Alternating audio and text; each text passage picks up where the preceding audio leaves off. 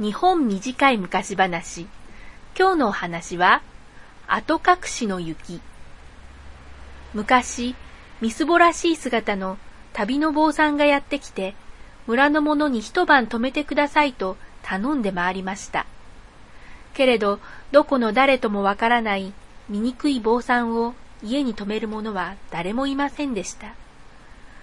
真冬で今にも雪が降り出しそうな日で、野宿をするわけにもいきません。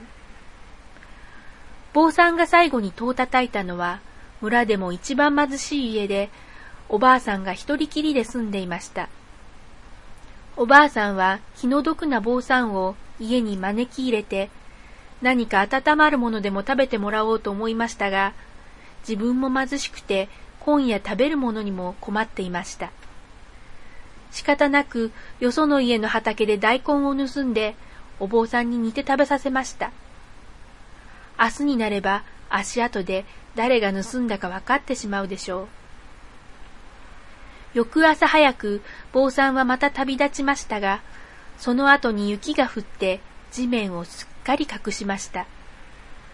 おばあさんの足跡も雪で隠れたのです。坊さんは弘法大師という偉い僧侶で、おばあさんの優しい心を知って、法力で雪を降らせたのです。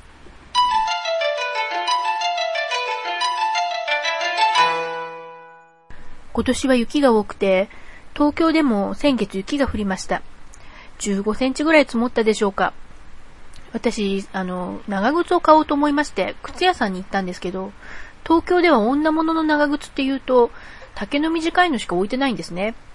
それで、その長靴で雪の溜まってる場所を歩いていたら、なんとびっくり。長靴の丈よりも雪の方が深くて、口からバンバン雪が入ってきてしまうというアクシデントに見舞われました。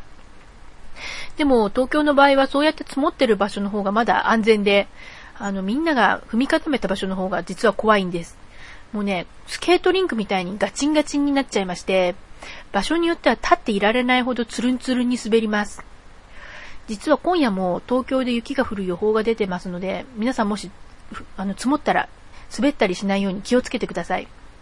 雪国の皆さんも、あの、雪かきにとても苦労なさってると思うんですけれども、あの、怪我などなさらないように気をつけてなさってください。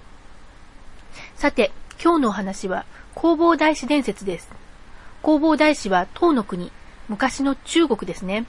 唐の国に渡って仏教を学んで、真言宗を開いた人なんですけども、全国を暗夜して奇跡をたくさん起こしたと言われています。前回ご紹介した五徳の由来なんかも弘法大師伝説になっている場合があります。雪にまつわるお話だと、唐の国から麦を持って帰る話なんかも面白いですよ。麦っていうのは秋に巻いて、あの、初夏に、翌年の初夏に取り入れる作物なんですけどね。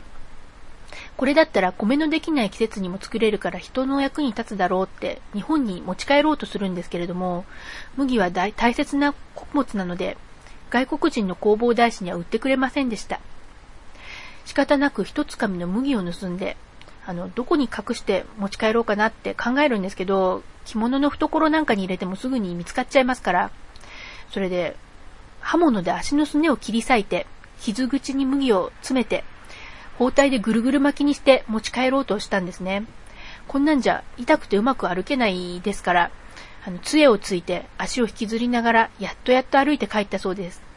その足跡がもう大変に痛々しくて見るに耐えない状態だったので、多分天の仏様が憐れんで